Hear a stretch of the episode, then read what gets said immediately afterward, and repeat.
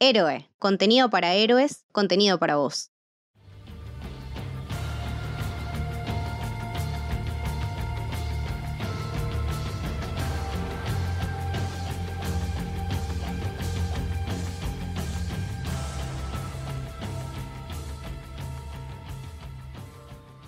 Bienvenidos y bienvenidas al Camino del Héroe. Mi nombre es Lucas, estoy con Mili. ¿Cómo va, Lu? ¿Todo bien? Todo bien. Y estoy con Lucho. ¿Cómo amigo? ¿Todo tranquilo? La verdad que muy, muy contento porque vamos a hablar de John Wick, capítulo 4. Qué pedazo de película. Cine absoluto e, en su estado más puro. La verdad que todo mi amor para, para John Wick y, y para toda esta saga que película a película nos sigue maravillando cada vez más. Da, mucha alegría ver este tipo de películas en el cine. Qué, final, ¿no? Creo que es un, cierre ideal a una saga que al principio pasó medio desapercibida, el boca a boca la hizo gigante y hoy en día estamos hablando de una IP saga, como quieras decirlo, que va a quedar en el recuerdo de, la gente por, por siempre, básicamente, que inventó una nueva forma de contar el cine de acción. Totalmente, reinventó el cine de acción de una forma en que obviamente las escenas de acción son increíbles, brutales, espectaculares, pero al mismo tiempo es hermosa, es hermosa la iluminación, la fotografía, todo lo visual es una locura. ¿A vos, Mili, qué te pareció? Eh, me pareció perfecta de principio a fin. Me gustó muchísimo todo lo que viví en esa sala de cine, eh, lo conmocionada que salí, lo ganas de seguir viendo más y eso que es considerablemente bastante larga. La verdad que es todo, es todo un 10. Todo lo que nos habían presentado en las otras entregas, creo que en esta se potencia y se mejora y todo es más genial de lo que ya era, que era un poco difícil porque realmente venimos de tres películas muy sólidas y muy buenas. Eh, y nada, me, me, dejó con ganas. La verdad que podría seguir viendo películas de John Wick hasta que ellos quieran seguir haciéndolas. Pero nada, una de las cosas tal vez que más me gustaron, que después seguramente lo vamos a profundizar, es cómo hicieron para agrandar este universo y que las películas sean muy sólidas. Es muy difícil en estos últimos tiempos encontrarnos con franquicias tan sólidas. Y me parece que John Wick eh, es el ejemplo de cómo hacer algo eh, a través del tiempo que, que funcione y que siga siendo interesante. Totalmente. Bueno, yo voy a ir al hueso y directamente decir que para mí esta es la mejor saga de acción en la actualidad. Justamente por eso mismo que decías, Mili. Por lo sólida que es. Las cuatro películas son excelentes. De hecho, antes de grabar, Lucho eh, me preguntaba cuál era mi ranking de, las cuatro películas. Y la verdad que no sé. No, puedo hacer un ranking porque la verdad que las cuatro películas me parecen que están a, un nivel eh, máximo en lo que es cine de acción. Eh, no, les puedo pedir más, la verdad. Eh, que es algo que me pasa igual con la saga del Señor de los Anillos. O sea, no puedo hacer un ranking de las tres porque eh, están en el mismo nivel. E-, es muy difícil. Y aparte que cuentan una historia global, ¿no? Partida en tres partes. Y con John Wick, en cierta forma, también es una historia global. Porque toda la saga transcurre en un par de días, básicamente. Termina una película y la siguiente empieza donde dejó la otra. Con las cuatro películas todo transcurre como en un par de días, unas semanas, por ahí. Eh, así que en cierta forma es como que es toda una gran película dividida en, capítulos. En calidad me parece que están al mismo nivel todas, pero lo que sí eh, cabe destacar, y esto para mí es muy importante, y también lo, lo mencionaba Emilio hace un ratito, es cómo van escalando. Porque cada película es más grande que la anterior. La 2 es más grande que la 1, la 3 es más grande que la 2, la 4 es la más grande de todas es enorme. Y se, nota muy bien cuando comparás la, la 1 con la 4. Porque la 1 es una historia simple de, John Wick eh, buscando venganza contra un grupo de, mafiosos. Y transcurre básicamente en Nueva York. Nada más. La 4 es John Wick contra el mundo. Y vamos de Arabia, Japón, Berlín, Nueva York, París, eh, si te pones a pensar cómo creció la franquicia, la verdad que la diferencia es abismal. Pero siempre manteniendo la misma firma, el, mismo sello, la misma esencia que se había planteado en la 1, eso se transmite de película a película. Tenemos el mismo equipo, el mismo director, eh, la misma fotografía, eh, la misma paleta de colores, la misma música, la misma forma de filmar las peleas. Eh, siempre innovando y trayendo algo nuevo, pero a la vez siempre manteniendo la esencia. En realidad es muy difícil hacer eso. Hay innumerables ejemplos de franquicias que empezaron bien y después eh, se terminaron eh, chocando eh, con, su propio intento de, seguir creciendo cada vez más, terminaron perdiendo el rumbo y acá no, acá seguimos con la misma, la misma base que teníamos al principio, pero aumentada exponencialmente. Y esto que decías de las franquicias, la otra vez que antes de ver la 4 me, nada, me hypeé a mí misma y me puse a ver las otras nuevamente. Me parece que John Wick justamente hace muy bien lo que otras franquicias intentaron hacer y salió muy mal. Para mí un ejemplo más grande es Taken. La primera película de Taken con Liam Neeson, que tiene alto director, o sea, es el director de, del Quinto Elemento, Luc Besson, o sea, alto director, alta película Taken. Después hicieron una 2 que es malísima, la 3 es malísima, no sé si hicieron una 4 de hecho, y me parece que cuando uno quiere agrandar una película o una franquicia, no es solamente el agrandar en explosiones, el agrandar en peleas, sino en agrandar tu universo. En John Wick, si bien sí, las escenas de acción se superan a sí mismas, los escenarios se superan a sí mismos, cada vez todo es más como pulposo y hermoso y estético, también el universo de a poco, porque no pasa todo en la primera, sino que está muy bien distribuida toda esa información, como que de a poco se va expandiendo el universo de John Wick. Y eso es muy inteligente porque justamente pasa esto, te quedas con ganas de saber más, querés que haya, no sé, que sucedan más cosas, te interesan los personajes y en la mayoría de este tipo de franquicias justamente falla en eso, en que las explosiones son re grandes, son, a veces son más coches, cada vez más armas, pero las, las tramas y las narrativas son muy pobres y terminan decayendo. Repito, por algo en Taken fue un fracaso después de la 1, todos le fue muy mal y John Wick cada vez le va mejor.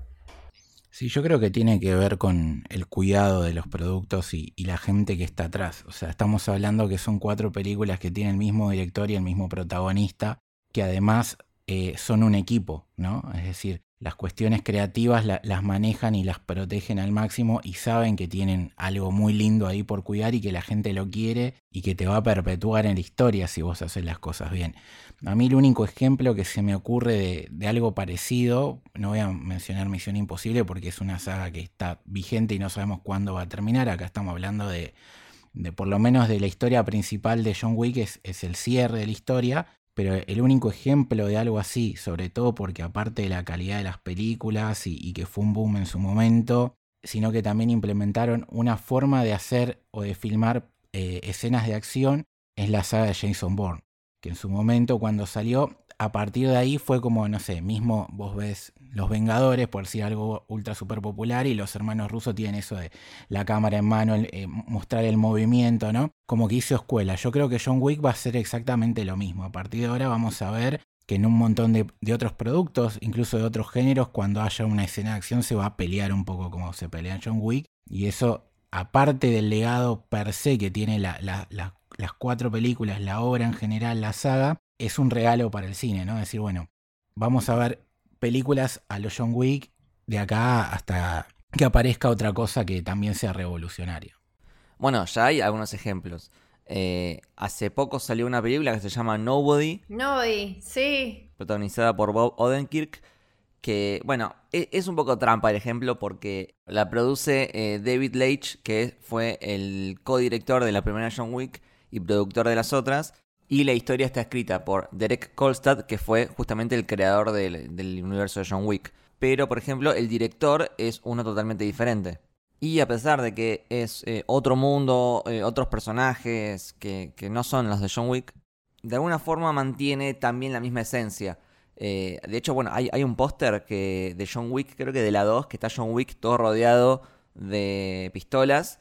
Y hay un póster de Nobody que es muy parecido, que es Bob Odenkirk rodeado todo de, manos, de puños. Eh, otro ejemplo también, una película con Matt Mikkelsen que se llama Riders of Justice, que es una película danesa y que también tiene ciertos tintes John Wickianos. Atomic Blonde también. Atomic Blonde, hermosa, hermosa película. Bueno, esa también eh, es el mismo codirector que la 1 de John Wick y también es el mismo director de fotografía que en John Wick 1, que se llama Jonathan Sela, que, eh, bueno, se puede ver muy bien que hay una misma firma en la fotografía de Atomic Blonde y de John Wick con, eh, bueno, todos esos, esas luces celestes y magentas, eh, y el, piso mojado y el neón, todo eso eh, está, está en las dos. Así que es como decía Lucho, o sea, se está armando como una especie de escuela de, de películas de acción que me parece maravilloso porque están saliendo cosas buenísimas. Y ojalá, ojalá el cine siga por este rumbo porque me parece que, que es súper puro este amor y esta dedicación que tienen para hacer estas películas. Se nota que hay un compromiso real por hacer las cosas bien, no es simplemente algo comercial. Y se ve bien en el hecho de que, al menos yo, en, estos días no, no leí a nadie que no le haya gustado la película, le, gustó a todo el mundo. Eh, le gusta al que ve películas blockbuster, le gusta al que ve películas de cine arte, le gusta al público casual, le gusta al público de nicho. Eh, e, es realmente imposible que no te guste esta película porque hace todo bien. Eh, el equipo detrás de John Wick se nota que, ama el cine y lo transmite muy bien. Desde Keanu Reeves que ha entrenado semanas y semanas y semanas para poder hacer él mismo las escenas de acción, hasta el director que, bueno, hablemos un poquito de Chad Stahelski. Por favor, qué maestro. Eh, un tipo que la primera película que hizo, su debut, fue John Wick 1. O sea, está loco basadísimo. Su primera película ya es perfecta, ¿entendés? Que bueno, él la tenía clarísima porque ya venía de haber trabajado como doble de riesgo y como coordinador de dobles de riesgo en un montón de películas. Él empezó en El Cuervo, después estuvo en la trilogía de Matrix. ¿Que en Matrix no lo conoce a él, a Keanu Reeves? Claro, sí, él fue el doble de riesgo de Keanu Reeves en Matrix 1 y después en la 2 y en la 3 pasó a ser el director de toda la parte de artes marciales. Eh, también estuvo en un montón de películas de Marvel, eh, inclusive eh, Spider-Man 2 de San Raimi, muchas de X-Men, estuvo en Iron Man, estuvo en Winter Soldier, otra de las mejores películas de Marvel. El tipo es una garantía de calidad. y bueno, acá en John Wick, él eh, codirige la 1 junto con David Leitch, que mencionamos antes. Y después ya en la 2, en la 3, en la 4 queda él solo eh, como director que, bueno, hace un laburo demencial. Creo que aparte él ha sido director de segundas unidades y en lo que tiene que ver todo esto de blockbuster y películas de acción, muchas veces el director de la segunda unidad es el que mejor sabe retratar las escenas de acción. Por ejemplo, no sé, sos director de The Batman sos Matt Reeves y por ahí vos te centrás más en lo que tiene que ver de personajes, diálogos, eh, planos creativos y todo lo que es pelea, eso se lo dan al director de la segunda unidad. Bueno, ¿sabes qué dirigió como director de segunda unidad? Eh, algo de Marvel seguro. Capitán América Civil War. Uff, la mejor. Justamente de la que tiene mejores escenas de acción de todo el MCU. Y es una locura como este tipo logra superarse película a película. Eh, en cada una trae algo nuevo y cada película de John Wick tiene alguna escena en particular que, es fantástica. Eh, bueno, cada uno puede elegir la suya, pero yo me quedo, por ejemplo, en la 1 con la escena de la discoteca, en la 2 con esa escena que están en un lugar lleno de espejos y que decís, Dios mío, ¿cómo puede ser que no se le refleje ninguna cámara? Eh, en la 3, en ese museo todo de vidrio. Y en la 4, bueno, creo que la 4 tiene un montón de escenas memorables, pero me quedo con esa escena con plano cenital, con la cámara viendo desde arriba cómo John Wick va matando a todos en una secuencia sin cortes y con una escopeta tirando fuego. Es una locura. Que, estaba en el cine y me daban ganas de llorar porque me, emociona lo espectacular que es esta escena. Me emociono. No, así es descomunal, boludo. Eh, se, se, convertirá en mi nueva religión. A partir de ahora solo le rezaré a esta escena. Sí.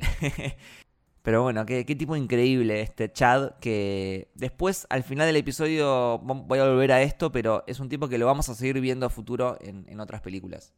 Que me parece que él también lo que pudo hacer es imprimir como un sello personal, porque realmente se nutre como de un montón de, estilos y de referencias. No sé, a mí algo que me gusta mucho de John Wick es la conjunción de culturas, etnias, eh, estilos, todo. O sea, es todo como logra que en el universo cobre, cobre sentido, desde las minitas pin-up que van poniendo las recompensas y que tienen todos ahí los, los archivos, hasta el continental, que son lugares como súper chetos y burgueses, hasta el mundo bajo, como todos estos estilos y todos estos mundos como él logra eh, que nada, que, que fluyan y que realmente quede bien y que no sea como una cosa media extraña que decís, no.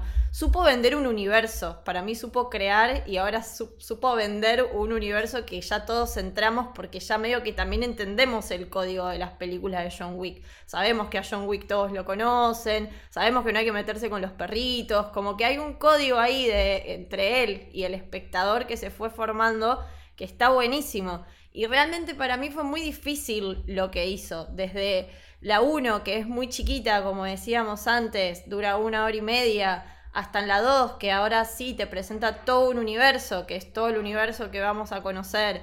Hasta en la 3, que ese universo John Wick se le cierran todas las puertas de todo lo que habíamos conocido. Como va todo de, de a poco presentándote cada vez cosas nuevas. Y eso también es interesante, como que cada película le suma algo más a este universo y vamos conociendo algo más. Eh, sea, no sé, eh, primero conocíamos el continental, después conocemos qué, era, qué es la, orden, como que de a poquito va sumando cosas que lo vuelven mucho más rico e interesante. Y en relación a las escenas de acción, la manera de filmarlas que tiene, vuelvo a esto también que decías vos, como que tiene un estilo súper marcado que lo mantiene en todas las películas y no solamente el estilo de cómo lo filma, la paleta de colores, es y la misma desde la primera película hasta la última. Es como muy difícil eso de lograr y que no te aburra. Sí, eh, hablando de esto de que tiene que ver con creación de universo, hay otra persona que podemos al que sea mencionar que es eh, el guionista o el creador de todo, que se llama Derek Kolstad. Lo loco es que la única película en la que no es el, el guionista activo es en esta última, pero él crea la 1, crea la 2, crea la 3, estuvo en Nobody que la mencionamos antes, y acá es como que, bueno, eh, está basado en él, pero tomaron las riendas otras personas, que también es una cosa complicada, ¿no? Porque estamos hablando todo el tiempo de que en general las cuatro películas tienen un nivel altísimo y tener que decir, bueno, me toca agarrar el, guion de, un monstruo que creó todo esto y hacer un cierre tan perfecto también es súper complicado. Sí, sí, como que también es un director, volviendo un poco al director, que no cae en esto de que solamente sea lindo o sea estético.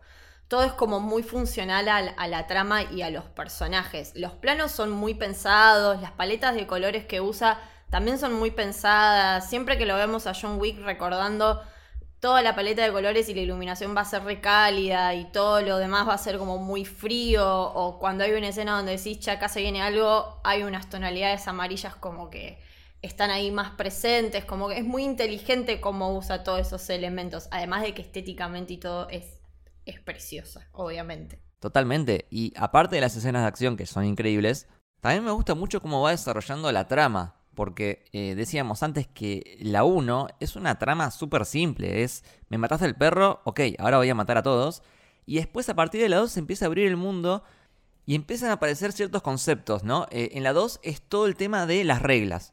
Reglas, reglas, reglas, códigos, cosas que hay que cumplir. La 3 es las consecuencias por haber roto las reglas. Y después es como en cada película mete más elementos, como decía Millie. Porque va mezclando diferentes eh, mini universos dentro del universo grande de John Wick. Y cada uno es como un mundo en sí, con sus propias reglas y sus propios códigos, porque tenés el mundo callejero con el personaje de, de Laura Fishburne, tenés eh, el continental, que es todo súper elegante. Tenés eh, cultura japonesa con este personaje que es eh, amigo de John Wick. Eh, te meten de repente el chino de Ip Man. Y ahí metes todo lo que es artes marciales chinas. Las recomiendo a morir las Ip Man, ¿eh? Yo me las vi el año pasado todas, locura. tenés toda la parte árabe con este tipo que se llama The Elder. Tenés toda la familia de John Wick que son rusos y también tienen sus propios códigos y sus propias reglas. Eh, tenés a, la mesa, que es quien está intentando controlar todo desde las sombras y a la vez la mesa tiene contratado al marqués, que es este francesito odioso. La, la verdad que eh, tiene todo. eh, No le falta nada. es una mezcla eh, totalmente esquizofrénica, pero al mismo tiempo queda bien. El tipo hace que quede bien, porque podría ser un cachivache y todo, todo eh, encaja perfecto. Es que te lo hace funcionar por lo que decía Milly antes, ¿no? Está construir un mundo. O sea, vos entendés que está la mesa, que la mesa puede tener eventualmente un mimado como es el marqués este, y que después cada gran ciudad, cada gran eh, comunidad tiene un lugar, ¿no? O sea, tenés el, el hotel, tenés el lugar en Japón, y después también tenés una subsociedad que está tratando de ver qué pasa con lo de arriba para ver si en algún futuro puede haber una revolución, que es lo del personaje de Lauren Fishburne. Y además de eso tenés que cada asesino representa una casa, ¿no? Que es como otra cosa más abajo de, de todo, como vemos con John Wick y todo lo que tiene que ver con, con Berlín y demás. Sí, eh, tiene como una vibra Game of Thrones, en cierta forma. Cada casa con su líder, con su cultura, con sus objetivos. Todo el tema de las, de las jerarquías también es algo que súper respeta en todas las películas, ¿no? Porque en algunas, no sé, en algunas franquicias capaz pasa mucho esto de que, bueno, al principio algo que era re importante, después te encontrás en la segunda película y ya medio que no es tan importante. Se cagan en sus propias reglas, claro. Claro, como eso, medio que se cagan en sus propias reglas y me parece que en esta es como que súper respetan eso. Y me parece también muy interesante y, y bastante también inteligente de parte del director la elección del cast. Me parece que hay muchas elecciones del cast, que es como medio meta esto de elige determinados actores para representar determinados personajes que uno que ya medio que odia porque los viste interpretando otras cosas medias odiosas. El pibito de la 1, que es el personaje detestable de Game of Thrones, como Ah, sí. que lo odias, porque Sí, ya lo odias sí, desde el principio, o de hecho la elección, bueno, para mí es Morfeo de Matrix, o sea, Eh, Sí, totalmente. Bueno, el, el personaje de Laura Fishburne el- todo el tiempo le plantea elecciones a, a John Wick. Tipo, tenés que decidir entre hacer esto, hacer lo otro. Y en cualquier momento decís, saca la pastilla roja y la pastilla azul. Eh, incluso, bueno, no me acuerdo si era en la 2 o en la 3, pero hay un plano en el que Laura Fishburne agarra una bala y es muy parecido a un plano de, Morfeo con, creo que era una pila Duracell. Pero bueno, es la dupla de Lawrence Fishburne y Keanu Reeves dirigidos por el que era el doble de riesgo de Keanu Reeves en Matrix. Así que es como el, el denominador común entre los tres. Eh, me imagino que deben tener muy buenos recuerdos, así que eh, me parece también muy lindo que homenajeen esa franquicia de esta forma. re... De hecho hay una escena donde está él con toda la, la lluvia en cámara lenta, que es como, dale, esto es re Matrix, pero me gusta esos guiños y también son como muy inteligentes a qué actores se elige, como el de Ip Man que habían dicho antes también. Es que Donnie Yen es una locura, boludo. En esta película me parece el MVP absoluto.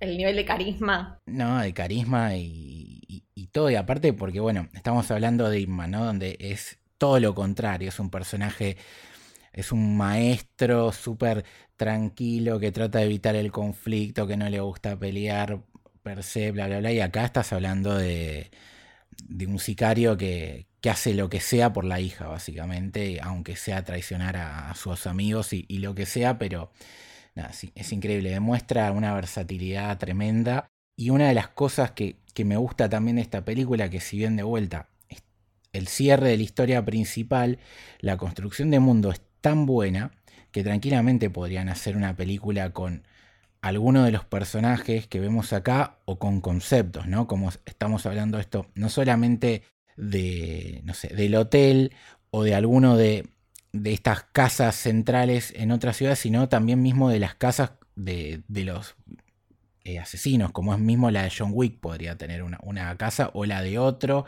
o mismo mostrarnos un poco más de- del universo de, de Lauren Fishburne. O sea, eso es lo increíble. O sea, vos tuviste la historia principal, empieza y termina acá, pero es tan bueno lo que te contamos que podemos ir por otro lado y puede ser igual de interesante. Sí, porque es un universo que por un lado eh, tiene un montón de, de historia y de pasados. Si bien vamos conociendo al personaje de John Wick, sigue siendo bastante misterioso. Eh, hay un montón de cosas que aparentemente pasaron, que en la película te lo cuentan de forma muy sutil. pero que te muestran que las relaciones de John Wick con, el resto de los personajes van bastante para atrás y a la vez saliendo de John Wick eh, hay mucho juego político y de influencias en, este, en este universo. O sea, cada, cada submundo y sobre todo cada líder quiere eh, mantener su poder o, bajarle el poder a otro. Eh, hay, hay mucho, como decíamos antes, hay mucho juego de tronos en el medio. Eh, y por eso me parece que es un universo que reda para seguir explorándolo con series o películas que te cuenten, no sé, cómo llegó Lawrence Fishburne a, a ser el rey del barrio bajo, cómo llegó Winston a ser gerente del Continental, cómo es esta amistad de John Wick con, con este tipo, el japonés. Eh, las posibilidades son infinitas y de hecho, bueno, ya lo vamos a hablar más al final, pero ya hay producciones en camino en cuanto a esto. Eh, antes de seguir con el análisis de los personajes, queremos con Millie hacer una pequeña sección llamada Es Western. Revivió el western. Sergio León está muy contento. Se emociona John Ford. Demos un poco de contexto a la gente. Para hacer la previa, nos pusimos a rewatchear las anteriores tres películas. Y en un momento yo le mando un mensaje a Millie, que sé que le gusta mucho el, el western clásico. Le digo, che, fíjate que hay pequeños detalles muy sutiles de western en las películas. Y ahí es como que los empezamos a encontrar, ¿no? Ciertos planos muy western, Esta musiquita. eh, ciertos tonos en la banda sonora, eh, el hecho de que, bueno, en, en los clásicos de western el protagonista suele ser bastante misterioso, bastante solitario, y acá John Wick es todo eso. Todo el tema de eh, los contratos para eh, asesinar a, una persona son claramente un paralelo a, los famosos carteles de Se Busca, eh, el Continental, que es algo así como lo que era la, cantina, eh, el lugar donde se juntan a, a hacer negocios, pero que no puedes cagarte trompadas adentro, tenés que salir afuera. Eh, después lo- creo que en la 3 lo tenemos a John Wick en un caballo. Pero bueno, hasta ahí son como pequeños guiños. Ahora, llega la 4, Es western. es un western hecho y derecho. Ya como empieza la película con el sol, el desierto, es como que sentíamos que realmente nos habían escuchado porque es todo western. Una persecución en caballo. Eh, John Wick como una especie de emisario de la muerte con un caballo negro, un traje negro, los demás escapando. Eh, y bueno, obviamente en la película se desarrolla toda una trama que te hace acordar mucho a El bueno, el malo y el feo, con estos tres personajes que serían John Wick, Kane y eh, un tercer personaje que introducen que no tiene nombre y que es un cazador recompensas, lo cual también es algo muy propio de las películas de western. Mismo hasta la parte de Japón, ¿no? Uno puede decir, ah, es una típica escena de película de samuráis. Y a la vez las películas de samuráis también es como un estilo de western, por así decirlo. Es que son dos mundos que se, sí, se están súper conectados. Es que ahí te metes en un debate mucho más profundo porque históricamente siempre se, se debatió de quién vino primero, quién influyó al otro, si el western o las películas de samuráis, pero esencialmente son, son muy parecidos. O sea, si bien eh, estéticamente el contexto se ve diferente, las tramas van para el mismo lado siempre. El mejor ejemplo es la película de Leone por un puñado de dólares y eh, Yojimbo de Kurosawa, que son prácticamente la misma película. Bueno, mirá, Kurosawa le ganó el juicio a Sergio Leone, así que no sé. Yo diría que son eh, hermanados, para, para no meternos en, en- en trifulcas, ¿no? Entonces van de la mano y, y sí, todo, todo es un western. Es que todo se va retroalimentando, o sea, si también nos los podemos a pensar, en realidad los capos de las películas de acción son un poco lo que eran los capos de las películas western. Son un poco el icono de solitarios, o buscan rescatar a, a una mujer, o tienen mucha sed de venganza. Es, es la justicia por mano propia. Claro, como que hay ciertos tópicos que se. que puede que tengan un paralelismo ahí el cine de acción con el cine western, que bueno, también es un poco cine de acción, pero también como un poco más complejo. Pero me parece que acá en John Wick también como que. La uno puede ser como esta creación del ícono, ¿no? Del- de la leyenda. John Wick es una leyenda, ¿no? Cuando dicen, Baba Yaga. Claro, mató a dos personas con un lápiz. Es como muchas veces cómo se reconocían en, en los western, los personajes se reconocían más por sus hazañas que por sus nombres, justamente. Es como, bueno, este que hizo tal cosa. Eh, me parece que hay un paralelismo bastante fuerte también. Y después, bueno, sí, me acuerdo que lo íbamos hablando, si bien en la 1 se puede tomar como esto, más la figura de él, después en todas las películas son como pequeñas cositas, no sé, yo del, de la 2 también me resuena mucho esta escena donde él está armando también un revólver, que entra a esta casa donde está lleno de armas. Y esa escena está acompañada de una musiquita, de una guitarra muy western. Es como una música muy particular. Y después por cómo dispara, la manera de disparar que tiene, o cuando se está por subir a algún auto, también en los planos como muy característicos de los típicos planos western. Sí, la, verdad que tiene muchísimo de, eso. Y después este mundo que también es como decías vos, estas chicas pin-up que, que ponen las recompensas y demás, es como las películas western. Bueno, tal tal cabeza tenía tal valor y, por tantas horas. Entonces hay como un montón de, de, paralelismos. Ya en la 4 que inicie con toda esta este sol saliendo, que es una clara referencia a Lawrence of Arabia, es una clara referencia a esa película. Sí, bueno, literalmente lo fueron a filmar al mismo lugar. Claro, que yo eso no lo sabía, o sea, eh, casé la referencia a la película, no sabía que justamente había sido el mismo lugar, cosa que lo hace todavía más épico. Eh, pero bueno, incluso después seguramente lo vamos hablando más en detalle en la trama y tal vez me adelante, pero la 4 termina con un duelo Ay, por favor, es el final perfecto. El duelo con pistolas, al amanecer, contando los pasos. Es perfecto. Pero aparte no se lo termina en un duelo, que si no, vos decís, se enfrenta Donnie Yen contra Keanu Reeves, que los dos son artistas marciales, y bueno, se van a cagar a trompadas, se van a espadazos. No, eligieron un, duelo a, a, pistolas para hacer, bueno, ¿querés que sea más obvio que esto es un western? Toma, pibe. Y podría haber, y es como hasta más difícil, porque capaz como pelea final, no te imaginas tipo pistolas nada más, o tiros. Tal vez querés como más movimiento o algo mucho más dinámico, y sin embargo eligieron cerrar toda la historia con una escena tal vez más estática en el sentido de que no es tan vertiginosa y demás, pero nada, es como muy eso, como bien fiel. Sí, pero la tensión que construye en esa escena, por favor. La tensión te tiene con el culo fruncido toda la escena. este, pero además del duelo, me gusta mucho todo lo que es la previa. Y es como eh, se reúnen para setear las condiciones del duelo. Tipo, bueno, a tal hora, con tal arma. Y lo hacen a través de una especie de juego de cartas. Eso es increíble, sí. Con unas cartas como de oro, no sé. Ay, sí, bellísimas. Donde el número que salía más grande era el que ganaba. Aparte, acá no tenés el bueno, el malo y el feo, sino que tenés el bueno, el malo y el ciego. Sí, sí, sí. Claro. Pero la escena donde están jugando a las cartas con este capo ruso y que también cae Nodi, que también cae el chino, esa escena jugando a las cartas es eh, hasta la iluminación y cómo está filmada esa escena, ese plano medio cenital por momentos, y las cabezas de ellos y las sombras que proyectan es también muy, muy típico de, de, Old Western. Sí, están jugando al póker con, con, la pistola apoyada en la mesa y encima tenés a uno que hace trampa. Claro. Sí, no, claramente también es, es clásico el western.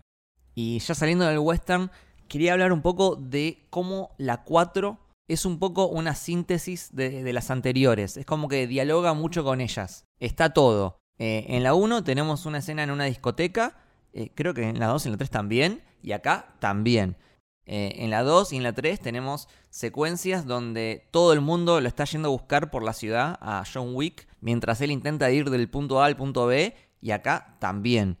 En la 3 meten estas escenas de los perros de Halberry, y acá también tenemos un perro. en la 3 tenemos un enfrentamiento en un continental con japoneses y acá también. Eh, vuelven varias frases que se dijeron en las anteriores, como lo de las consecuencias, lo de que sin las reglas somos animales. Eh, también vuelve este flashback de John Wick con su esposa Helen. Es como que la 4 rima con toda la saga, pero no en plan eh, repetir cosas, sino más bien homenajear y hacer que la historia llegue a un círculo perfecto donde por más que la 4 sea una película enormemente espectacular, nunca se olvide de todo lo que se setea en la 1, por ejemplo. De hecho, yo leí una crítica que decía, esto es un refrito de las otras películas. No. Pero no, amigo, o sea, estás cerrando una historia y para cerrarlo estás haciendo homenajes a lo otro porque es parte de esto que venimos destacando todo el tiempo, creación de universo. O sea, en el universo John Wick es común que pasen este tipo de cosas, ¿no? Son cosas características que después, aparte de tenerlas, están muy bien realizadas. O sea, vos no sentís eh, en la escena de la discoteca que es exactamente igual que la otra. Tiene un giro, está bien hecho, es súper creativo, es narrativo, porque pasan cosas aparte de, peleas, ¿no? O sea, tiene, hay consecuencias dentro de las cosas, o, tiene un objetivo la pelea aparte de ser espectacular e increíble.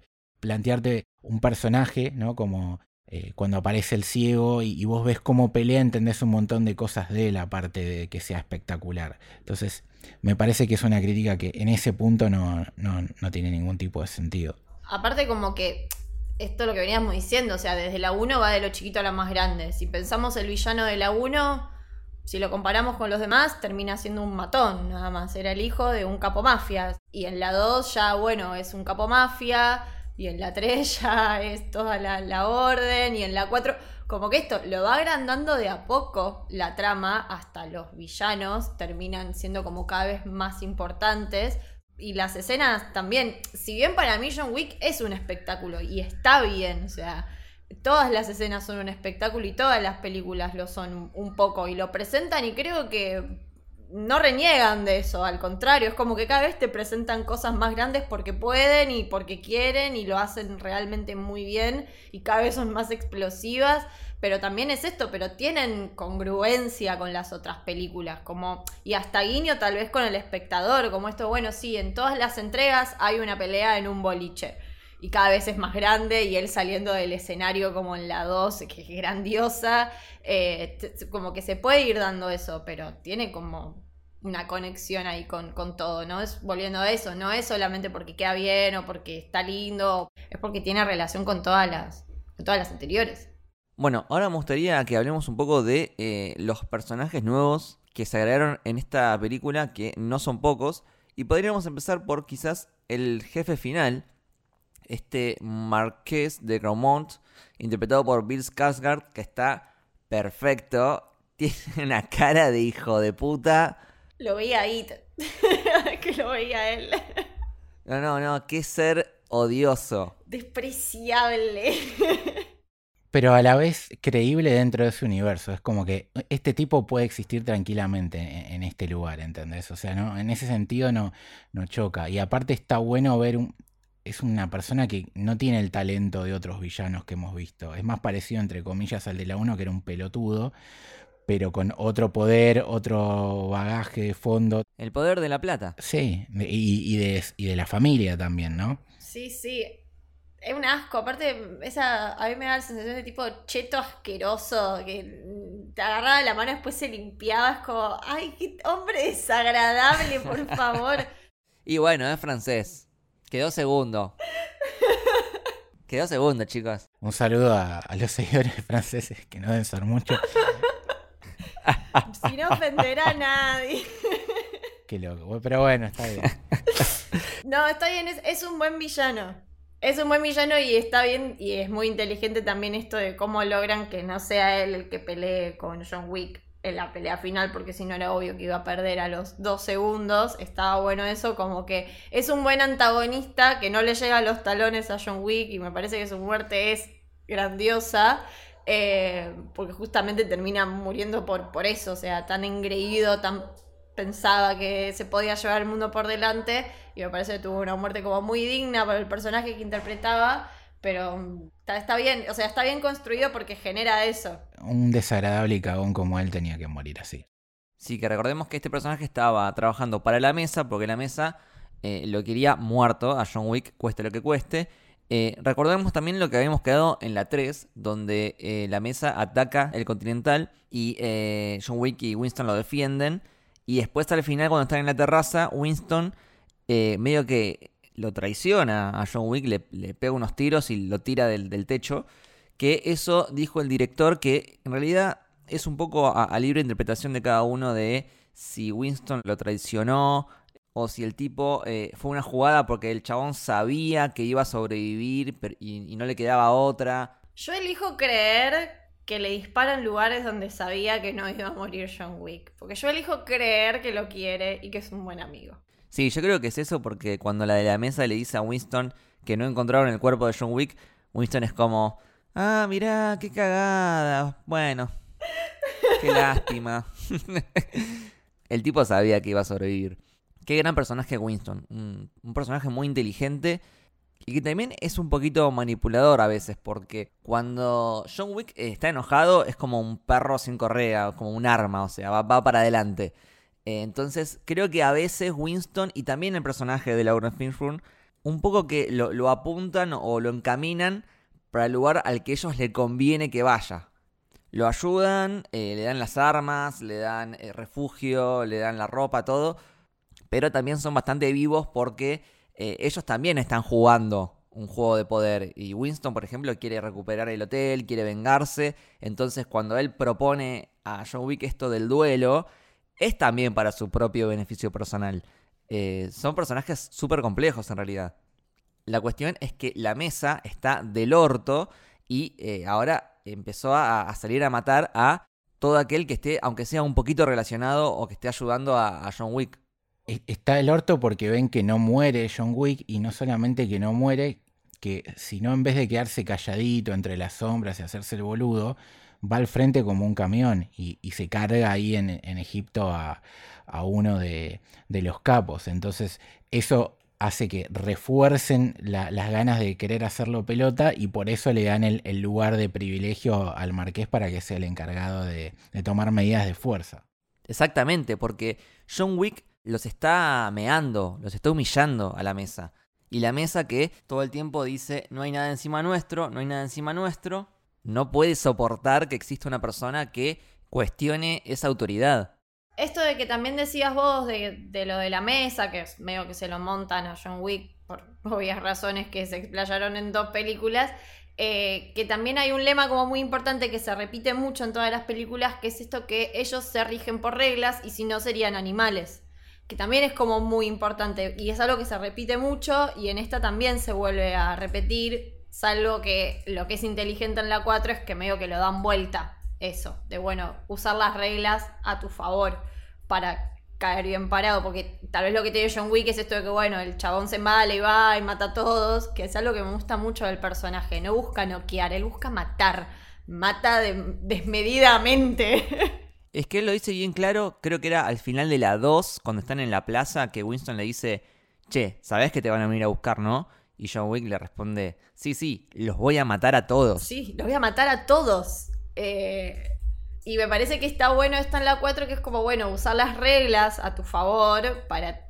nada, que puedas, puedas salir impune un poco de toda esta situación. Pero sí, me parece que también está muy bueno eso de como ese lema en los que se rigen también ellos. Sí, y volviendo un poquito al personaje de Winston, respecto a lo que era también su, venganza personal, más allá de, que le, explotaron el, hotel, eh, también le mataron al mejor amigo, eh, Sharon, que en el cine fue un momento bastante emocional porque uno cuando está viendo la película ya sabe que el actor que lo interpreta, Lance Riddick, eh, falleció un par de días antes de que se estrene la película. Y bueno, nada, eh, yo lo quería mucho al actor, eh, lo sigo desde Fringe, eh, estuvo en un montón de películas, de series, también estuvo en un, en un videojuego que, me gusta mucho, que se llama Horizon Zero Dawn, que está él dentro, con su cara dentro del videojuego. Así que bueno, su muerte es como que me, pegó de una forma diferente y además en la película es una muerte bastante significativa para la trama hasta le hacen una especie de funeral entre el personaje de Winston y John Wick. Eh, así que bueno, más allá de, la tragedia, eh, su personaje pudo, pudo cerrar bien. Sí, por, suerte sí. No, aparte todos los que queremos a Fringe lo, amamos. Una cosa que quería decir antes de hablar un poco más de los personajes, esto de, las reglas, lo que me gusta es que eh, es un punto gris, ¿no? Porque si bien estamos hablando de asesinos y mercenarios, es hasta lógico que se comporten como se comportan. Y si bien uno se pone del lado de John Wick y dice, che, loco, mira todo lo que le pasó, que pin, que pan, el único que quiere el tipo es estar tranquilo y, le vienen rompiendo las pelotas, es normal que del otro lado hagan todo lo que están haciendo. Porque estamos hablando de gente muy, muy complicada, que hace cosas que no están muy, muy bien y que si no mantiene este status quo sería aún peor la situación, básicamente. Obviamente, en, ese sentido siempre va a haber gente que sale más beneficiada, pero me parece muy, muy interesante ese tema y una saga o película que tiene un poco una cosa parecida, siendo a la vez totalmente distinto, podría ser la, la de Kingsman. Viste que tiene estas cosas de reglas y sociedades ocultas, secretas y, tramas y, demás. Sí, totalmente. A mí también me hace acordar a, Kingsman. Hay un punto de, conexión ahí. Eh, sobre todo para mí con el tema de, la elegancia y esto de que van eh, a un lugar que vende trajes, a un modisto que te hace el traje a medida y que es un local que de afuera parece normal, pero en realidad está trabajando para una organización re secreta y también esto de las cosas que tienen cierta utilidad, porque eh, el traje que le hacen a John Wick es antibalas, o sea, es, facherísimo y aparte es útil. Bueno, también un poco relacionado a todo esto, eh, a mí me vuelve loco eh, todo el sistema artesanal que tiene el mundo de John Wick, porque son gente que está cagadísima en guita y tienen toda la tecnología a disposición, pero hay muchas cosas que eligen hacerlas de una forma muy manual. Eh, para contar que le queda una hora, el tipo le trae un reloj de arena. Los contratos son pinchándote el dedo y usando la huella digital con sangre. Eh, las monedas de oro. Eh, después, esto que había dicho Mili de, todas estas chicas que tienen el teléfono y tienen todo un sistema bastante rudimentario y burocrático para, para cargar en el sistema las recompensas y todo eso. Eh, incluso, bueno, tienen un pizarrón que le, van modificando el valor de la recompensa. Eh, y también tienen como un GPS que es un mapa gigante donde van moviendo a mano la fotito de John Wick, depende en qué calle está. Todo muy, muy artesanal. Sí, es que es lindo justamente eso, cómo confluyen estos e, estas dos como realidades. Como que el mundo de asesinos, si bien a mí me da la sensación, no sé ustedes, pero a mí me pasa mucho de que me da esta sensación que John Wick es como un medio un mundo alternativo, o sea, toda la gente que vive en ese mundo sabe que la gente se mata, por eso nadie se espanta cuando hay 500 personas muriéndose ahí alrededor y pegando tiros. Yo no le voy a pedir verisimilitud a John Wick y está bueno que nadie en ese universo se lo pida. O sea, como que es parte de la norma que pase eso. Y me parece esto que decías vos, re, muy interesante cómo confluye esto, bueno, de, los teléfonos y de las guías telefónicas y de los relojes y demás. Y que la tecnología esté puesta en otro lado, como en los trajes, que son antibalas, en las armas, en estas últimas armas que vimos en la 4 que tipo, son tiros y de repente explota y hay fuego y es hermoso también, porque de alguna manera logra que todo sea hermoso. Y me, parece como que está muy bueno eso, elige dónde poner el avance tecnológico por un lado, pero las tradiciones son las tradiciones y se siguen cumpliendo. Totalmente, totalmente. Y siguiendo con las tradiciones, quiero ir al personaje que ya habíamos mencionado antes, pero vale la pena volver a destacarlo, que es el personaje de Donnie Yen, Kane, o también llamado el chino de Ip Man. A mí me pasó algo re loco, que es que en la primera escena donde aparece el personaje, que es cuando lo, convoca el marqués, eh, como, como, estaba medio despeinado y tenía los anteojos, no lo reconocí. Eh, o sea, solamente eh, entendí que era chino. en ese momento dije, puta, hubiese estado buenísimo que llamen al chino de Ipman. Qué lástima que no lo llamaron. y después, en la siguiente escena, lo veo bien y dije, pará, boludo, es el chino de Ipman. O sea. es. es. perfecto. O sea, si algo le faltaba a John Wick, es el chino de Ip Y de hecho, también me acuerdo que en la 3 se trajeron dos de los actores de The Raid, que no son chinos, son de Indonesia. Bueno, The Raid también la recomendamos porque es increíble, es excelente y también es tomada como una referencia. Eh, así que eh, eso me encanta, cómo van tomando lo mejor de, otras franquicias. Realmente no, no le falta nada, porque tenemos el lado chino con Donnie Yen, pero también tenemos el lado japonés con el personaje de Hiroyuki Sanada, que últimamente está apareciendo bastante. Eh, apareció en Endgame, que es el que mata a Hokai. Eh, hace poco también salió una película de acción que me gustó mucho que se llama Bullet Train, que también está ahí. Eh, en Hollywood, cada vez que hay que meter un personaje que es un samurái, lo meten a este. Es como el actor japonés. No, y aparte creo que había trabajado ya con Keanu en 47 Ronin, que es una película así medio loca. Y, y, Donnie Yen, para el que no vio Ip Man, eh, sale y, cuando sale la rompe está en Rogue One. Que también hace de ciego. Hace de ciego. Siempre hace de ciego. A mí me parece muy buena la elección de, de él porque aparte como que John Wick tiene, antes que hablábamos de las escenas de acción, tiene todo un estilo medio de Kung Fu, como la filman, las escenas, que son muy distintas a cómo se filman tal vez más tradicionalmente las escenas de acción en Estados Unidos. Y me parece también un buen guiño y una buena elección que hayan elegido a este chabón, que es un gran exponente, junto con, bueno, John Woo, que es un director de la concha de la lora. Si quieren ver películas de John Woo, son muy buenas películas de acción, muy buenas. Y tiene tal vez un estilo también muy parecido a las, a las películas de John Wick, como todas estas escenas donde las peleas casi que parecen danzas, o sea, los personajes están todos muy bien coordinados, no hay tantos cortes de cámara, la cámara está como mucho más estática, pero se puede ver todo, es como alucinante y me parece que el carisma que tiene este chabón, yo real, todo bien con, con la chabona esta, con Rina, que quiere vengar a su padre, pero yo estuve toda la película robando que no apareciera y que no lo matara porque me enamoró. Me encanta el carisma que tiene, es muy genio. Menos mal que no viste la postcréditos. Menos mal que me la perdí, pero después me la contaron. me quiero matar. Yo hasta me olvidé que existía la hija, o sea, no, no, no me interesó, tipo era aguante, aguante Perdón, el personaje se llama Akira igual, el personaje de la piba, me confundí. Rina es, es la actriz. Eh, aparte Akira, se llama Akira. Todo bien con, con Rina y con Akira y su, su personaje, pero yo quería que Kane eh, sea feliz con la hija, o sea, ¿qué, qué es esa escena postcrédito mío? Eh, pero bueno, el personaje de Kane y su motivación son un reflejo también de John Wick, porque ambos personajes se rigen por el amor. O sea, John Wick viene más por el duelo y, es una venganza porque le quitaron los últimos recuerdos que tenía con su mujer, eh, la casa, el perro. Y él quiere vivir tranquilo para poder recordar a su esposa en paz. Y no lo dejan. O sea, más allá de toda la matanza que hace, su motivación es el amor. Y en el caso de Kane, también porque él hace todo lo que hace para proteger a la hija, que es lo que más quiere en el mundo. Entonces, que ellos dos sean los que se baten a duelo al final de la película, me parece perfecto, porque justamente son uno el espejo del otro. Sí, aparte, el personaje John Wick de, hacer todo lo que vos decís, por eso para mí el final es perfecto. Eh, y tenía que terminar así él necesitaba liberarse de esto. O sea, él muere cuando por fin lo, decretan libre, es decir, que él es dueño de su propia vida. O sea, él estuvo siendo esclavo de esto, en el medio se escapa de esa vida. Él en su momento la libertad la tuvo con su mujer.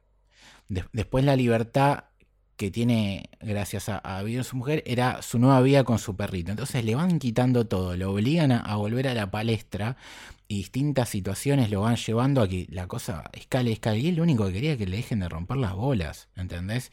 Y bueno, llegó un punto donde, que eso es lo, lindo de la película, ya en la primera escena te dice el final, ¿no? Diciendo, vos la única solución que tenés es morir. Y él lo sabe, solamente que está buscando la mejor forma para lograrlo. Sí, es que también John Wick veo que es un personaje que está en un duelo. O sea, él está atravesando un duelo. Pueden ser películas de ver de cómo una persona atraviesa un duelo de una manera un poco violenta y hermosa. Eh, algo que me acuerdo en su momento le habían criticado a la uno, no todos, algunas personas, eh, era esto de que era como muy cliché esto de que su mujer estuviera muerta, que su motivación fuera la mujer. Pero me parece que sin ese condimento no hubiera podido expandirse mucho el personaje de él en las otras películas. Y también, como decíamos antes, esto de que va increciendo. También en la 1 le matan al perro. En la 2 ya directamente le sacan la casa y el auto. Que de hecho en la 2 que él inicia yendo a buscar el auto, lo que él quería del auto era la carta de su mujer que estaba ahí adentro. No era tanto el auto en sí. Y ya en la 3 directamente pierde todo, ya no tiene dónde volver. O sea, también es eso, también ya no tenía un lugar a donde volver, ya no tiene un hogar John Wick. Y, me parece que es eso también, como bueno, también es un personaje atravesando un, duelo. Pero aparte es la, forma de que vos empatices con él. O sea, yo en mi, rol personal me pasaría lo mismo que él y saldría igual a, a cagarlos a tiros a todos, ¿entendés? O sea, te metes con uno de mis perras y, y olvídate. Sos hombre muerto. John Wick al cubo, ¿entendés? Lucho Wick. Sí, no, olvídate. Entonces, todo bien, pero hay que lograr que un tipo que es una máquina de matar, de alguna manera vos te pongas en, el lugar de él y digas, entiendo por qué le está pasando lo que le está pasando. Entonces, si hay que caer en un supuesto cliché, caigamos, porque después lo, que importa es qué haces con ese cliché, no, no el cliché en sí. Sí, y que algo que me gusta mucho de John Wick es que el tipo, por un lado, es la muerte, es una entidad que todo el mundo le tiene miedo. O sea, si vos estás en tu casa y te aparece John Wick atrás. Baba Yaga. Claro, eh, considerate muerto. No hay nada que debatir, no hay nada que negociar. O sea, ya está, estás muerto. Eh, entonces tenés por un lado eso. Y por otro lado, es, o sea, es la muerte, pero tiene sentimientos. O sea, es la muerte, pero la muerte se enamoró y decidió dejar su trabajo, vivir tranquilo, en paz, una vida normal con la persona que ama. Entonces eso me gusta, que tiene como un lado bastante heavy, bastante violento, y por el otro también es súper tierno. Eh, y lo de la muerte de su mujer es algo que nunca se olvida la saga, o sea, lo va trasladando película a película. En la 3, cuando él habla con The Elder, él le dice, mira, yo no quiero que me maten, yo quiero seguir viviendo, porque mientras esté vivo, puedo seguir recordando a mi esposa. Entonces, esa es una forma de seguir amándola.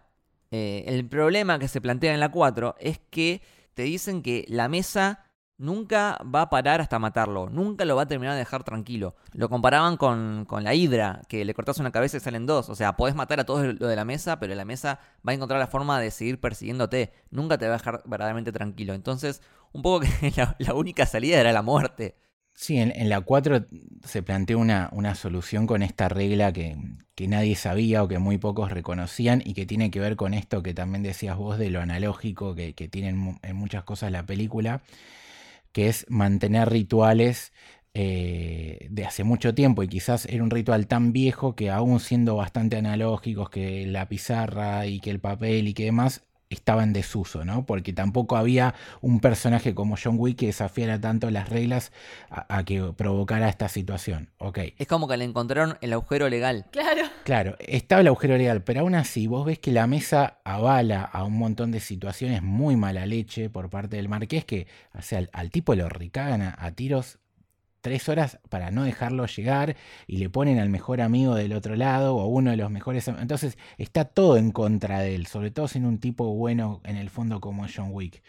Entonces, aún teniendo la herramienta legal, era imposible que, saliera con, con, vida porque no se lo iban a permitir. Entonces, la única opción es lo que él le pasó. Eh, y otro de los personajes nuevos, que, bueno, no, tiene nombre, eh, Don Nadie, Nobody, que es este cazarrecompensas, este rastreador, que quiere ser él el que case a John Wick. Vemos ahí en, su anotador que tiene un par de dibujitos, medio que está obsesionado con él. Sí, es, para mí de los personajes nuevos, si me gusta, y hasta claramente lo, para mí lo ponen como un potencial personaje a seguir explotando en alguna película si la gente le copara mucho, es el que menos me cerró de los nuevos porque no termino de entender nunca bien la motivación, porque está lo que decís vos, Lucas, pero por otro lado tiene esa obsesión con la plata. Es que él es un cazarrecompensas. Claro. Y lo que él espera a John Wick es que la recompensa suba, por eso no lo mata en un inicio. Lo que está esperando es que suba. Sí, está especulando. De hecho, después él tranza con el marqués por plata también. Y hasta en un momento le, le renegocia el acuerdo por más plata el momento de quiebre del personaje de Don Nadie es cuando él eh, está peleando con John Wick y John Wick en un momento, en vez de matarlo, eh, decide salvar al perrito. Entonces ahí él se da cuenta de que por su obsesión por matar a John Wick, casi le matan al, perro y encima al tipo que él quería matar se lo termina salvando. Entonces todo eso lo hace dudar y le genera como un conflicto interno. Eh, y también es como un mensaje de que, bueno, la vida de un perrito vale más que 50 millones de dólares. Y ahí de nuevo es otro reflejo con John Wick, que él ya pasó por el dolor de que te maten a, tu perrito, y por eso lo salva. Entonces está tratando de, que a los demás no le pase lo mismo que lo que le pasó a él. Que de nuevo lo conecto con el duelo con Kane, porque John Wick, él ya perdió a su esposa, pero Kane todavía tiene a su hija y todavía la puede rescatar. Entonces, un poco que se deja ganar para que no le pase a Kane lo mismo que le pasó a él. Sí, empatiza. empatizo un montón con las otras realidades. De hecho, bueno, cuando Winston también le dice que falleció el que murió Sharon, también se, se conmociona. Toda esa escena también es re linda, que están ahí en, el, en ese cementerio también. ¿Cómo logran que todos los espacios sean sumamente estéticos? No lo entiendo, pero hasta el cementerio ese es hermoso. Sí, es todo filmado, todo en locaciones reales. Sí, sí, sí. sí. Eh, no hay pantalla verde. Todo lo que vemos en esta saga eh, es bastante artesanal, todos efectos prácticos. Se nota realmente en el resultado todo, todo el compromiso y la dedicación que le ponen para que se vea lindo. Porque postas, se ve todo de puta madre. Mismo con el personaje de Winston muestra empatía, porque él se pudo haber sentido traicionado, ir a buscarlo, lo que sea, y, y no. Claro, entendió que a Winston no le quedaba otra. Claro, y entiende que para Winston lo más personajes, lo más importante siempre va a ser el continental, por sobre arriba de todo. Su motivación más grande es ese espacio. Y en relación a Nobody, lo que me gustó que me parece que es un personaje también bastante, bastante fiel y con un pequeño detalle que es en el inicio, cuando él recién aparece que está viendo su, su libreta, eh, vemos los números al que él quiere llegar. Hay como una lista donde tiene un montón de números anotados y lo que él quería llegar era los 45 millones. Y está puesto en ese cuaderno, como que su motivación era esa. Sí, por ahí había algo específico que él necesitaba pagar que salía exactamente 45 millones de dólares Claro. y por eso necesitaba llegar a ese número. Esa era mi duda con el personaje. Es como que sentía que había algo más. Es que el tipo era justamente un don nadie. Me parece que la idea era que no sepamos nada. Pero está bueno también eso, como que no... Aparte también hubiera sido tal vez mucho si profundizaban los tres personajes, como ya profundizó en John Wick, ya profundiza en Kane, tal vez también profundizar en Nobody, en, por lo menos en esta película, hubiera sido como mucha información. Que aparte también tenemos después a la familia, bueno, a la hermana de John Wick, cuando va toda la parte esa de, de Alemania y de los rusos y demás. Es como que hubiera sido tal vez un montón. Me parece, me parece que está bueno y cierra lindo esta tríada que a mí me hizo acordar mucho al bueno, el malo y el feo. Eh, un poco como que estén también los tres en el duelo, aunque él no participe y solamente esté observando también, como que está, es- está bueno. Sí, que podés decir que en la triada el, el- el malo es el, el marqués, si querés, porque termina siendo un duelo entre los tres de alguna manera. Y lo único que podríamos, si querés criticarle algo al tracker, al rastreador, es cómo hacía para rastrearlo, ¿no? Es que todos son buenos en algo también. Que eso también está bueno, todos tienen sus especialidades y tal vez no te cuentan el secreto de cómo hacen, pero todos son buenos en algo. Como bueno, John Wick es bueno en todo, pero este chabón es bueno rastreando, e- el Kane es bueno con la espada, como que cada uno tiene sus, sus puntos fuertes. No, pero también te queda abierto toda una, una película de él, ¿entendés? Claro, Tranquilamente, así que, que lo podés ver de otra manera. Eh, yo lo que quiero que hablemos, ya que más o menos de los personajes más importantes nuevos hemos hablado, quizá falta el, el ayudante del marqués, que es un poco el, el que se caga a piñas cada dos minutos. Sí, que no entendí por qué si el marqués era francés, el otro le hablaba en español. Ay, pero buenísimo. Sí, no, E- eso es Era- raro. eso fue raro. Igual que igual es, es un actor que, que suele es, es excelente en ar- artista marcial y quizás sea un- un- una de sus mejores oportunidades que tuvo. Pero lo que quiero que empecemos a hablar es de cómo la película una vez que llega la acción a París se va al carajo y vemos una tras otra y tras otra escena increíble, hiper creativa y que va a quedar en la historia de- de las películas de acción. Empezando por la de la rotonda. La rotonda. Los autos pasando. Es fantástica. No, no, no, no. fantástica. Cuando agarra a los chabones y los empieza a tirar contra los autos, es grandioso, es grandioso. Que aparte hasta ahí el sonido está muy bien, toda la edición. Porque el sonido, cómo se escuchan las bocinas, cómo se escuchan las frenadas, cómo se escuchan los cuerpos pegándose contra los autos. No, 10. ¿Cómo hacer que, que- que el tráfico sea un arma en, en- un combate, ¿no? Básicamente.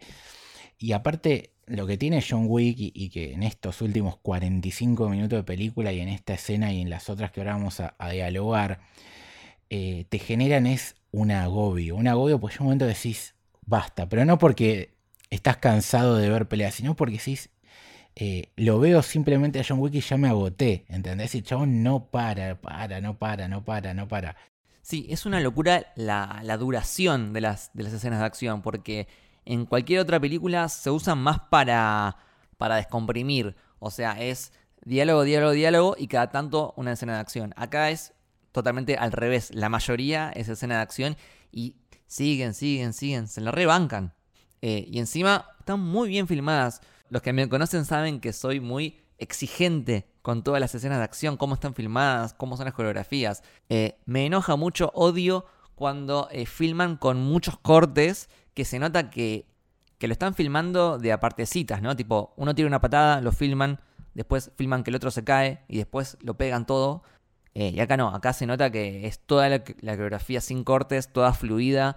Eh, Keanu Reeves, de nuevo, es una bestia. Y también es muy complicado hacer estos mini planos, secuencias constantes, que llega un momento que parece que estás viendo una obra de teatro, porque... Sí, la puesta en escena de estas películas es excelente es como en la gente de los videojuegos, viste, eh, el diseño de, de, nivel sería en un videojuego es una locura, porque no es solamente la coreografía, es todo pensado porque decís, bueno, en este momento la cámara va a girar para acá, voy a mostrar esto, y todo lo que ves es increíble en, el cuadro, porque no solamente la pelea, sino tipo lo que está en el fondo, la, la utilización de los elementos, las luces, eh, es descomunal. Y aparte, como decís vos, no es que duran 30 segundos, 50 segundos. Son peleas que duran 7, 8 minutos algunas. Es una cosa descomunal. Sí, en esto que decías vos, como lo, lindo también, lo interesante de John Wick es cómo se nutre de, las locaciones también.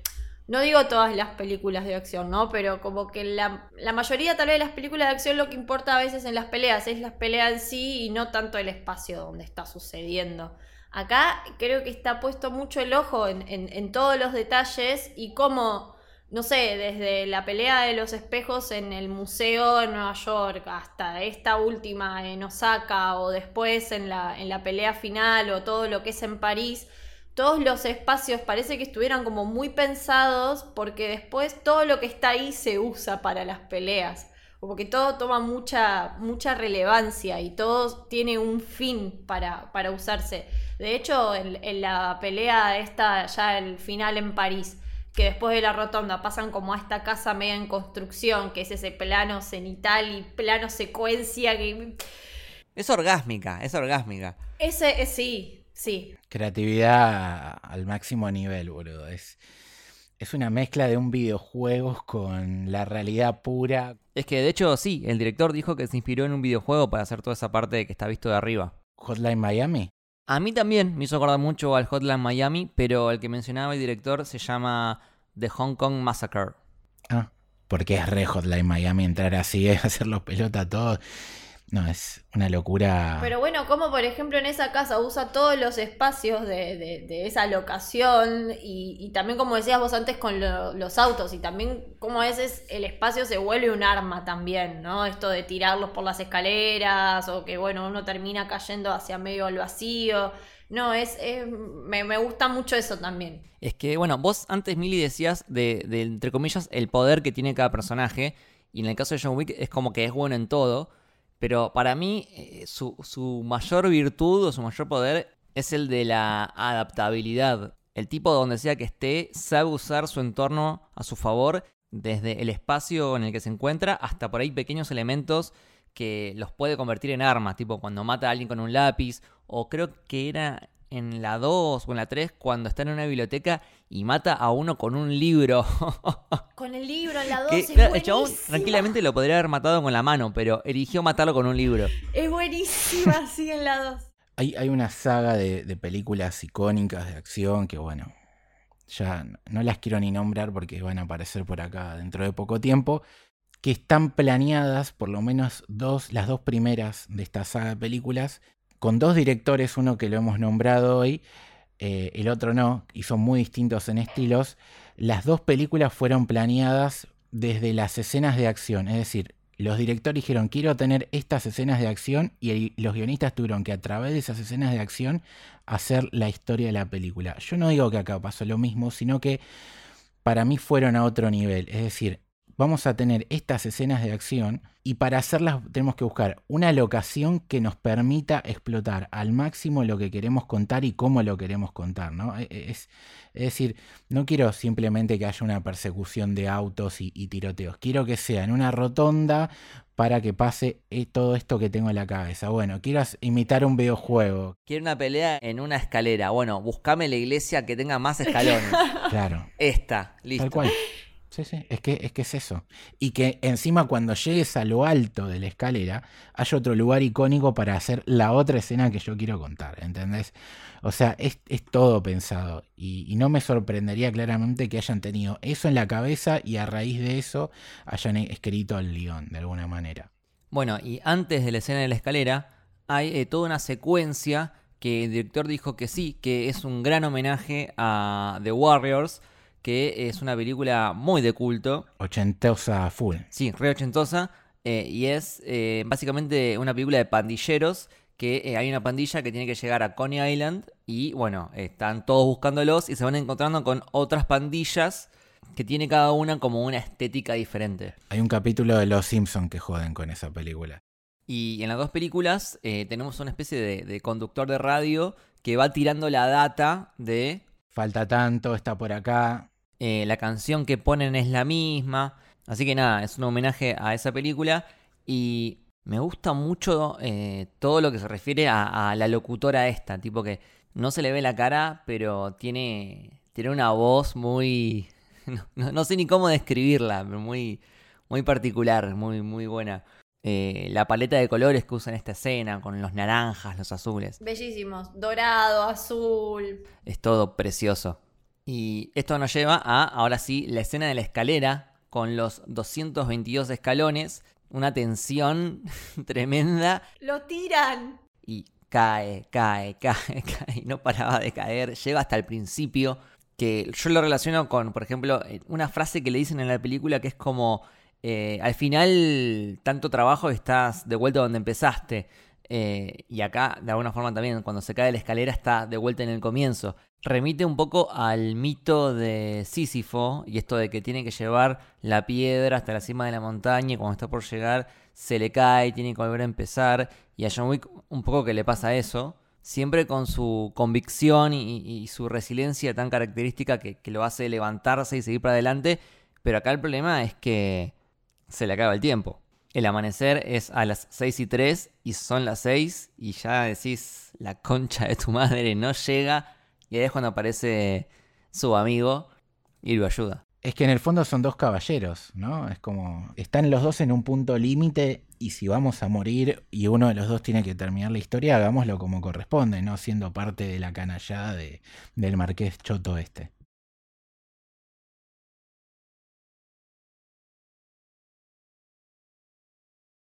Pero bueno, es, es perfecta. Eh, acá confluye toda la saga, eh, el tema de las reglas, el tema de las consecuencias. Eh, esta frase que se dicen en iglesia que es algo así como los que se aferran a la vida mueren y los que desafían la muerte viven. Que John Wick es como que la termina resignificando y la aplica a, esa última jugada en el duelo donde por un lado le permite vivir a su amigo y al mismo tiempo le permite cagarlo al marqués que, bueno, le termina pegando el tiro en la cabeza que es totalmente satisfactorio.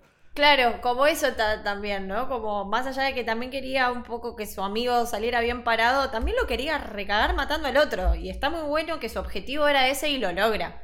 Como siempre lo puede lograr en todas sus películas. O sea, su objetivo era matarlo a este chabón. Era matarlo y aparte, a ver, ¿cuáles eran las opciones que tenía? Lo mataba el amigo, no iba a poder matar al marqués, quedaba en peligro la, la hija del amigo. Winston también, porque si perdía él, perdía Winston. Claro, o sea, era una situación totalmente chota. O sea, tenía para perder por todos lados y la única forma de ganar era esta, sacrificándose. Sí, él muere, pero muere en la suya. Sí, Sí, que de hecho es una frase que también dice William Defoe en la primera, cuando lo está por matar el malo y le dice, no, yo voy a morir a mi manera. Eh, como que también es algo que se sostiene eso de, bueno, ser fiel a, uno mismo.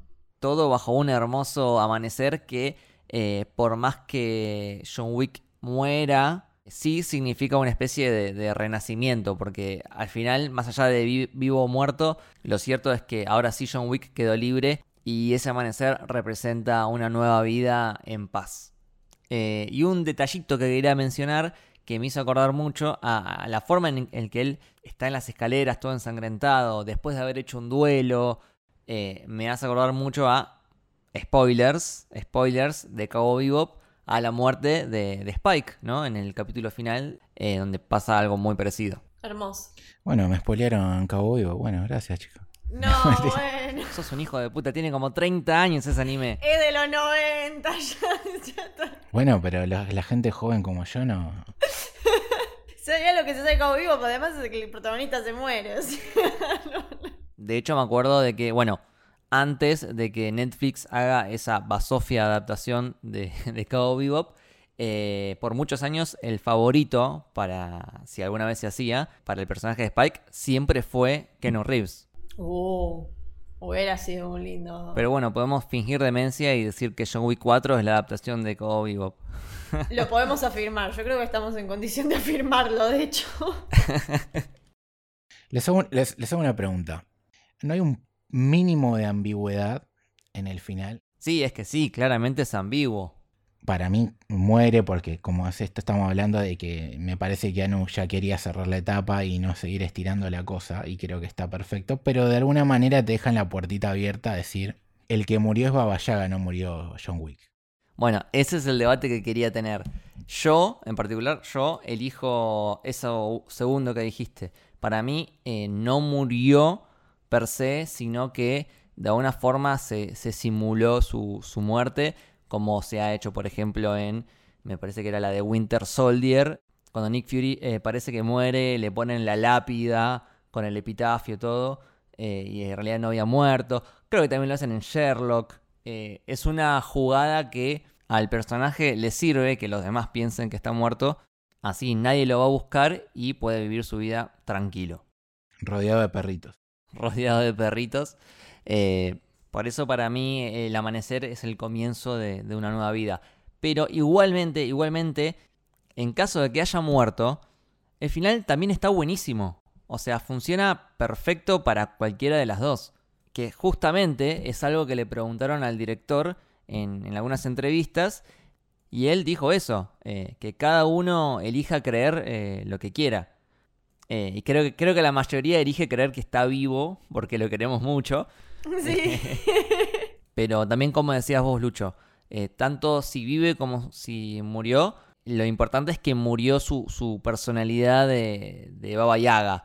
eh, que él pudo finalmente escaparse de, ese mundo y que sea recordado como, como él quería. eh, porque hay una conversación previa que tienen en, en la lancha donde eh, dicen, bueno, hablan de, qué poner en una lápida, que es muy difícil definir una persona en, una palabra.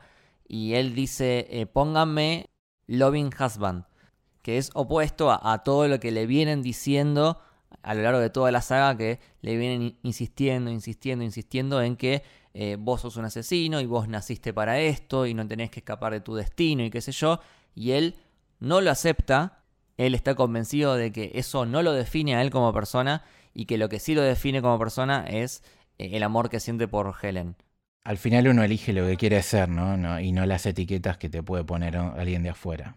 Súper. Y aparte, como película sola, no tanto linkeándola con las otras tres, me parece que es bastante crepuscular esta cuestión de que empieza con el sol saliendo y termina con el sol saliendo también. Como que si es un final, es un buen final para el personaje. Sí, porque aparte volvemos a Nueva York, que es donde empezó la saga, se cierra el círculo, están ahí sus amigos, está el perrito, eh, Winston lo despide diciéndole hijo, no, no porque sea su, padre biológico, sino porque lo quería como un hijo, lo cual es algo lindo, para que te lo diga Winston.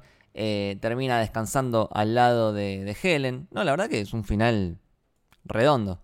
Bueno, y acá me voy a meter un tema más de la industria, pero eh, lo que decía el director y también Keanu Reeves es que ellos eh, querían que esta cuarta película sea la última. Ellos están muy, muy contentos con, con este final de la historia.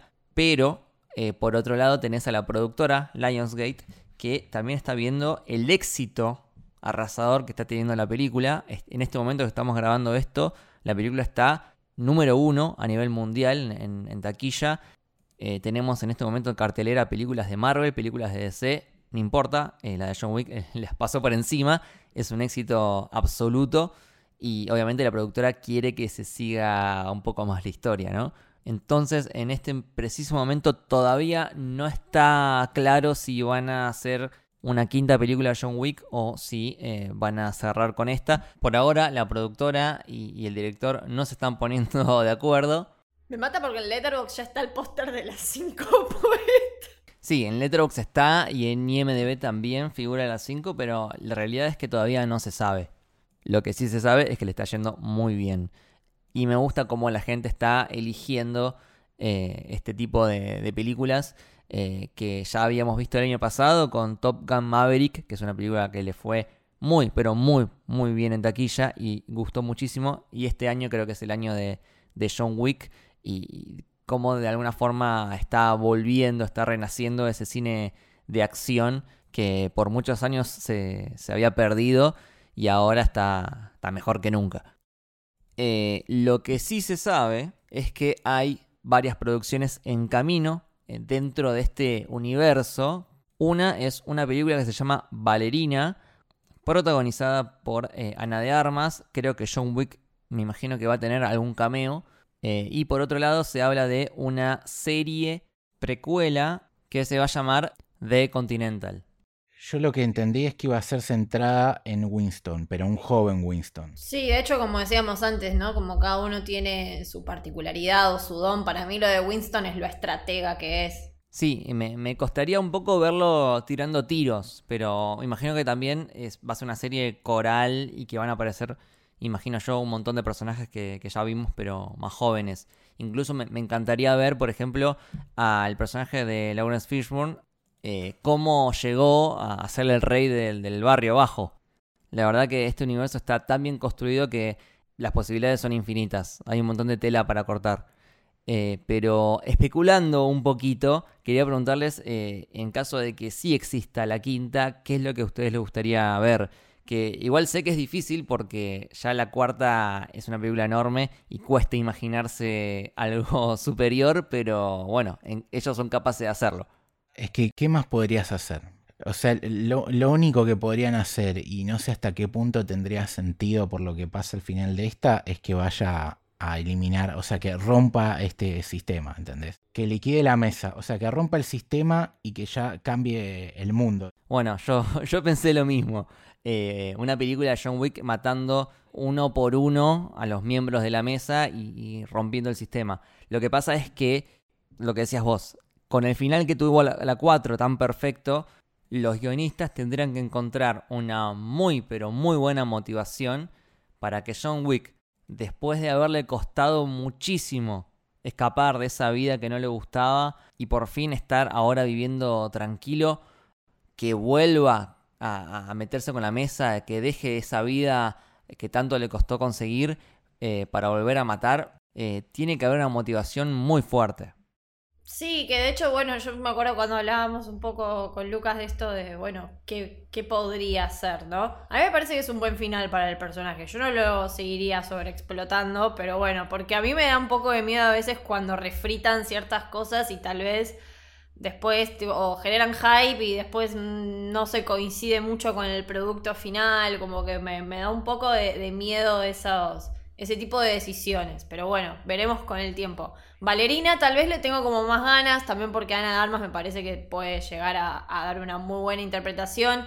Y también está bueno esto, la verdad que el director también es un muy buen director de, de actores, o sea, da buenos personajes a actores que están bien, por ejemplo a Ruby Rose que es una muy mala actriz, está en Orange is the New Black y es pésima, me parece perfecto que la haya dejado como un personaje mudo porque es lo mejor que podía haber hecho y está muy bien eso.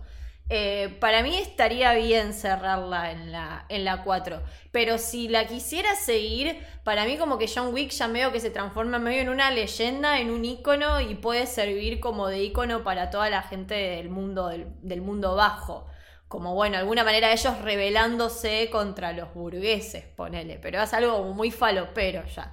Pero bueno, no sé, como que lo viraría para ese lado. Sí, él- yo haría lo mismo. O sea, como que las, lo- las consecuencias de, de que haya tenido la libertad es que marcó un camino, John Wick, y eso hace una rebelión de asesinos. Bueno, eso me gustaría. Una película post muerte de John Wick donde eh, venga una nueva camada de asesinos a, plantársele a la mesa. La verdad que las posibilidades son ilimitadas. Eh, lo que sí quería mencionar, una última cosita que se viene a futuro, ya por fuera del universo de, John Wick, pero de una forma relacionado, es que el director, eh, Charles Stahelski, va a dirigir una adaptación de un videojuego que salió hace un par de años que le fue muy bien y que se llama Ghost of Tsushima, que es sobre samuráis y está bastante inspirado en todo el cine de Kurosawa. Ya estoy suspirando. De hecho, el videojuego viene con una opción para jugarlo en modo Kurosawa, que nada, lo juegas en blanco y negro. Lo poco que lo jugué lo puse eso y es una cosa in- increíble. Pero bueno, viendo todas las partes de Japón en John Wick 4, creo que este director es eh, perfecto para hacer esa adaptación. Escúchame, ahí se lo tiene que llevar a Hiroshi Sanada. Sí, re, quedaría re bien. Es, es igual aparte eh, al protagonista. Sí, sí, va, va a estar muy buena esa. Así que bueno, ese fue nuestro análisis de John Wick, capítulo 4. Una que ya sabemos que va a estar entre las mejores películas del año. Que en realidad creo que terminamos hablando de también todas las otras películas anteriores. Así que de alguna forma hemos hecho un, un recorrido por toda la saga y, y cómo quedó la imagen panorámica completa. Fue un lindo caminito. Eh, chicos, muchas gracias por acompañarme. Lucho, ¿dónde te puede seguir la gente? En L Torres Toranzo, Torres con S, Toranzo con Z. ¿A vos, Miri? A mí en Twitter como Dicilian con doble S guion de abajo y en el Camino del Samurái donde hablamos mucho de anime, también de la familia héroe. ¿A vos, Lucas? A mí como arroba lukebashi, con P corta y doble L, al podcast como Camino Héroe en Twitter y Camino del Héroe en Instagram.